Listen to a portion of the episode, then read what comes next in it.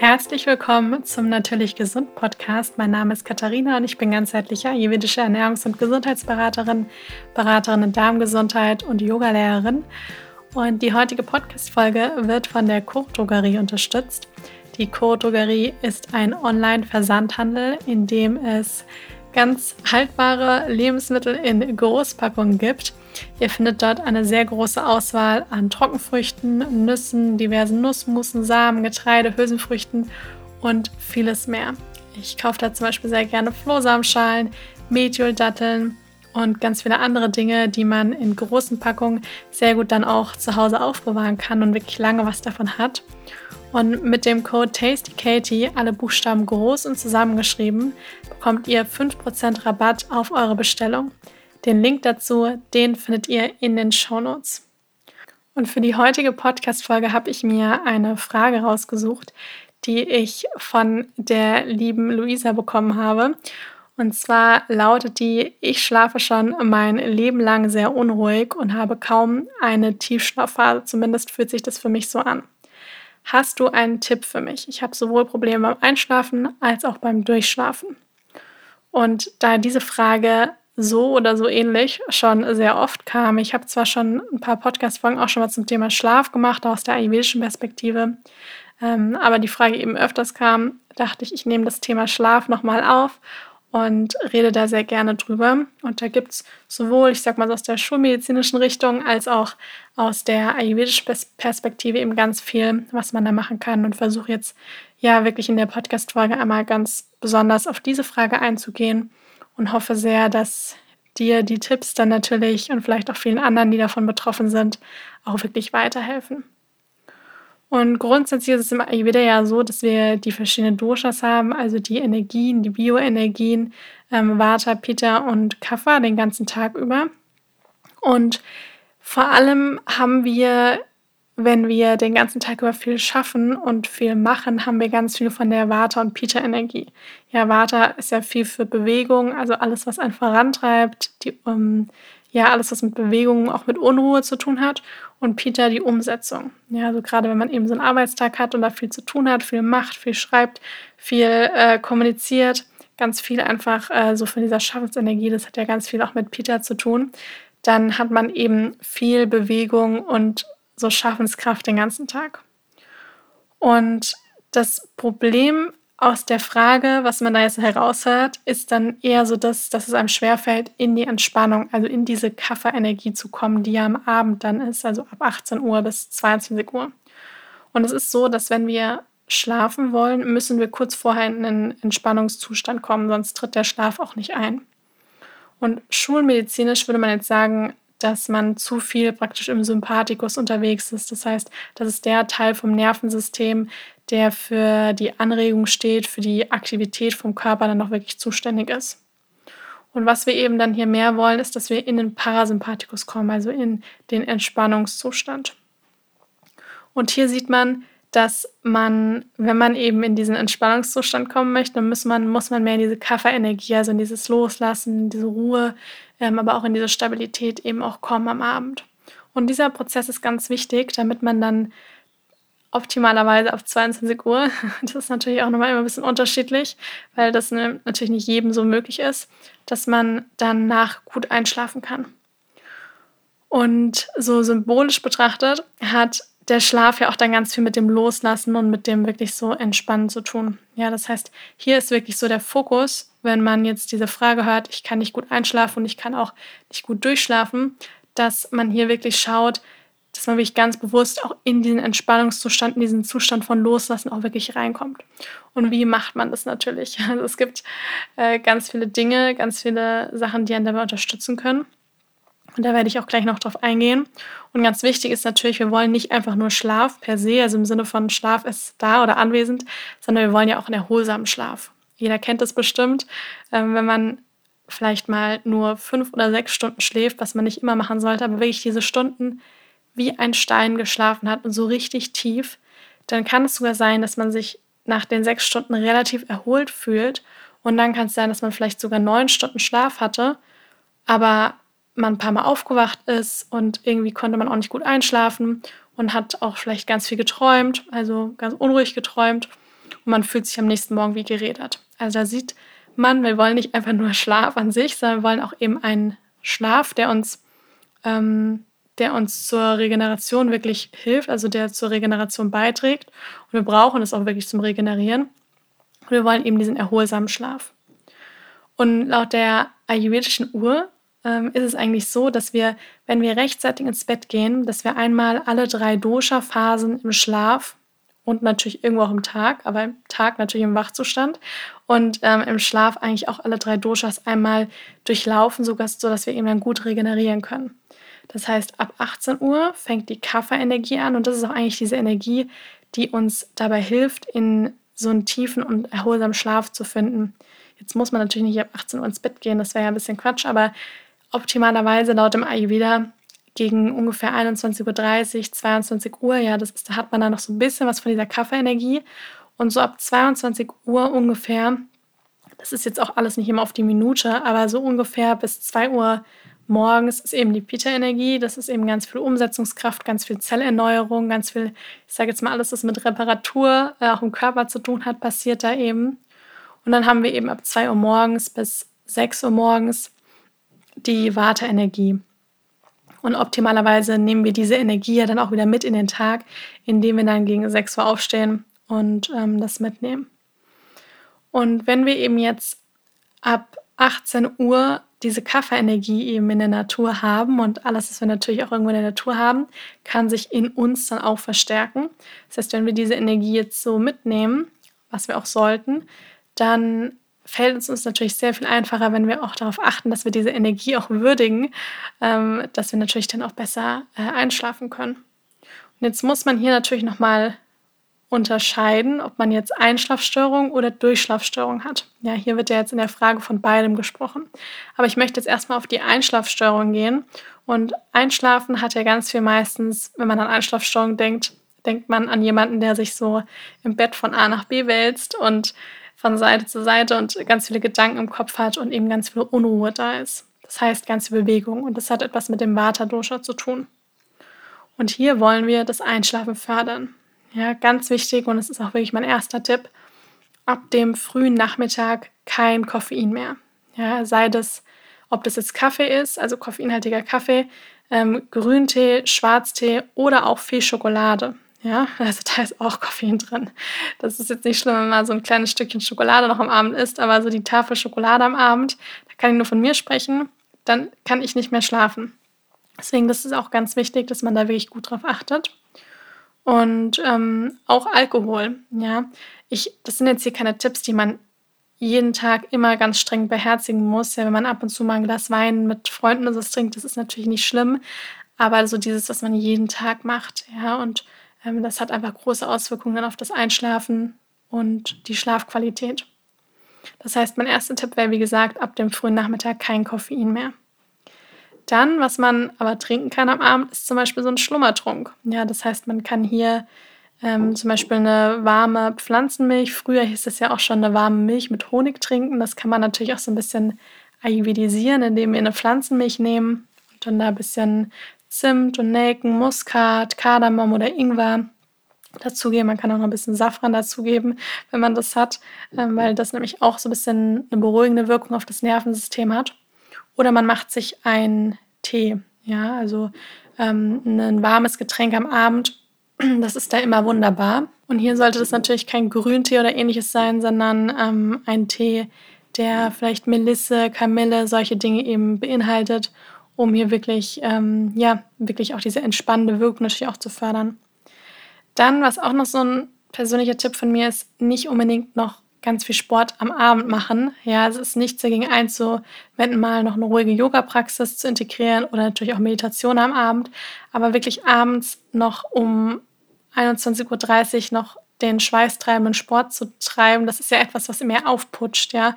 Also da schauen, dass man das vielleicht entweder vielleicht direkt, nachdem man vom Arbeiten nach Hause kommt, macht oder vielleicht schon in die Morgenstunden legt oder wenn es möglich ist, vielleicht auch am Nachmittag, dass man das da macht und nicht kurz vorm Einschlafen. Ja, weil da ganz viele, das sieht man ja auch in Zeiten, wo noch Fitnessstudios offen waren, dass die nämlich, ähm, dass am Abend dann natürlich ganz viele Leute auch wirklich sind, was ja auch, was ich verstehen kann, wenn man dann nach dem Arbeiten heimkommt.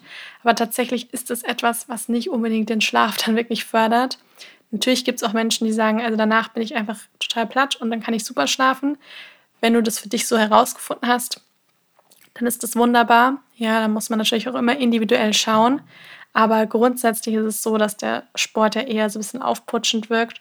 Und ähm, deswegen empfehle ich dann eigentlich gerade so in den späteren Stunden nicht mehr ähm, jetzt noch wie verrückt Sport zu machen. Ja, ein schöner Spaziergang manchmal noch oder ähm, ruhiges Yoga, das kann da sehr, sehr helfen und sehr unterstützend wirken. Aber alles, was das Herz praktisch noch so richtig toll schlagen lässt, ist dann da am Abend meistens nicht mehr so geeignet. Dann natürlich auch das Essen, ja, also die Ernährung. Das heißt, achte darauf, dass du nicht zu spät und nicht zu schwer isst. Schwer meine ich vor allem ähm, viel Rohkost und viel tierische Produkte noch am Abend oder sehr fettige, fertige Sachen, wie jetzt zum Beispiel noch viel Fleisch am Abend ähm, oder viel Sahnesoße. Ja, also hier sollte es eigentlich sehr gemüselastig, gerne auch mit Getreide sein und ähm, Eintöpfe, Suppen, Ofengemüse. Es können aber auch gerne mal zum Beispiel Reisnudeln mit so ein leckeres Bockgericht, ja, solche Sachen. Das muss nicht einfach immer nur irgendwie Gemüsesuppe sein. Da gibt es ganz, ganz viele Dinge, die man machen kann. Auch so ein schönes Curry am Abend. Ja, so wirklich warme Speisen, die auch dann so ein bisschen waterreduzierende Wirkung haben. Ähm, das ist wunderbar, das am Abend zu essen und darauf achten, dass man so zwei, drei Stunden vor dem Schlafengehen dann eben nichts mehr isst. Dass der Körper dann nicht noch die ganze Zeit mit Verdauen beschäftigt ist. Und auch das hat ja eher etwas Anregendes. Ähm, und dass man dann eher dem Körper so ein paar Stunden davor so eine Zeit gibt, dann noch alles gut zu verdauen. Dann, was auch helfen kann, ist eine Fußmassage vor dem Schlafengehen. Also, dass man die Füße mit warmem Sesamöl massiert. Ja, das kann sehr helfen, weil Füße haben ja grundsätzlich auch symbolisch so wirklich was Erdendes. Und ähm, wir haben ja an den Füßen auch ganz, ganz viele, ganz viele wirklich Reflexzonen.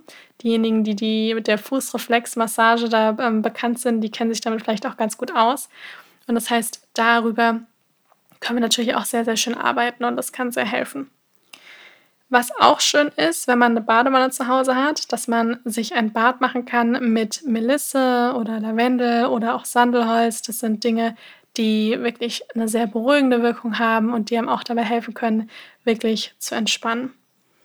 Und grundsätzlich kann man sich jetzt schon mal so merken, dass eigentlich alle Dinge, die ich jetzt so gesagt habe, das sind alles Dinge, die einen eher in den Parasympathikus, also praktisch in das Nervensystem, was für Entspannung zuständig ist, da wirklich reinbringen. Und deswegen kann man sich auch immer fragen, wenn man die verschiedensten Dinge macht, regt das jetzt eher meinen Sympathikus oder meinen Parasympathikus an?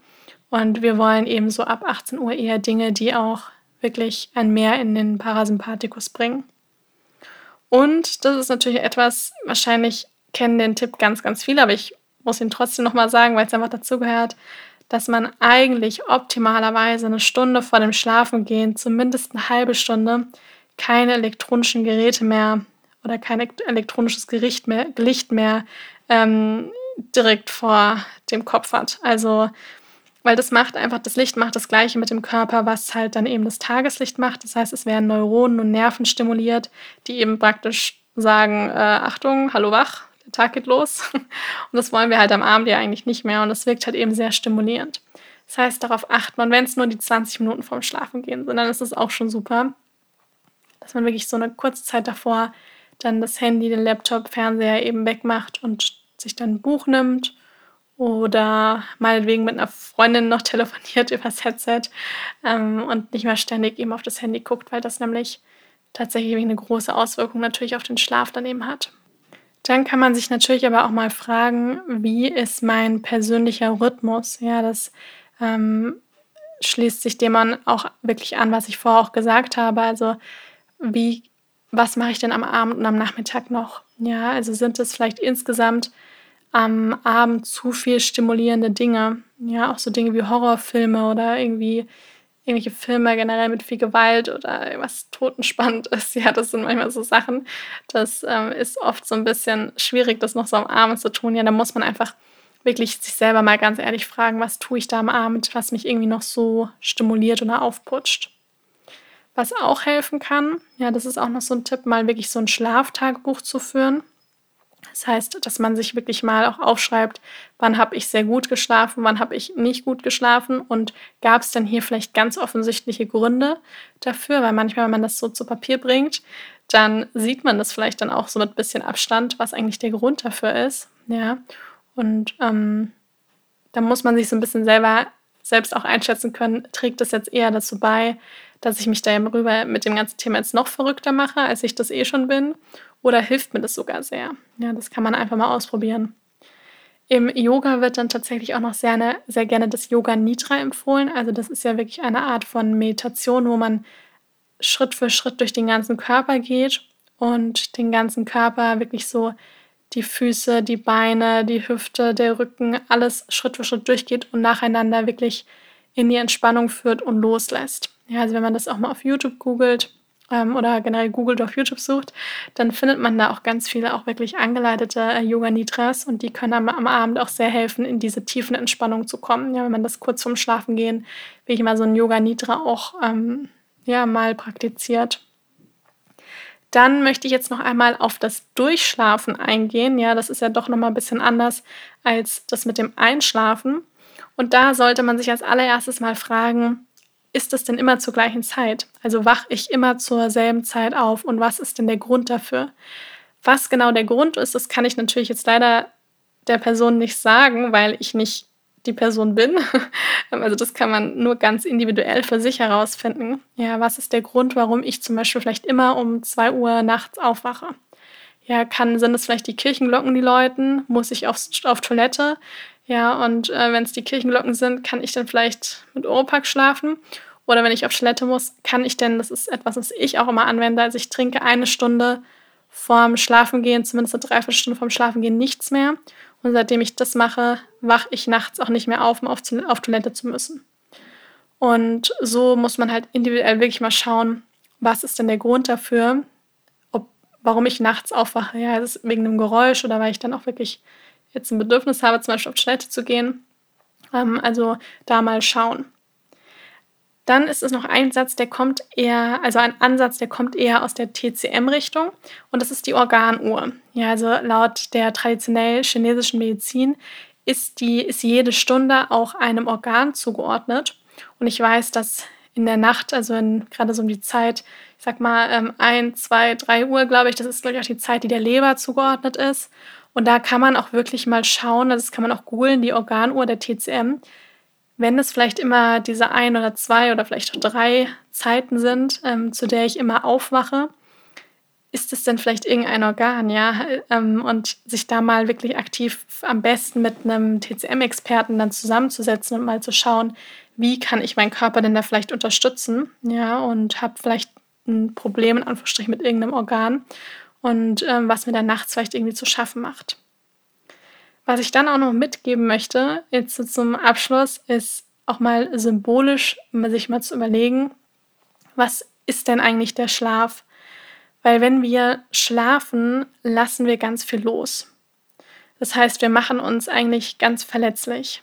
Ja, also wir machen uns ja wie so ein bisschen angreifbar, weil wir kommen ja in so einen Zustand, wo wir eigentlich nicht mehr so ich sag mal, Herr unserer Sinne sind, sondern wir lassen ja wirklich los und übergeben uns ja eigentlich wie so ein bisschen im Körper und der nimmt sich ja den Schlaf, den er ja dann auch braucht. Und das heißt, dieser ganze Prozess des Schlafens hat ja ganz viel mit dem Thema Loslassen zu tun.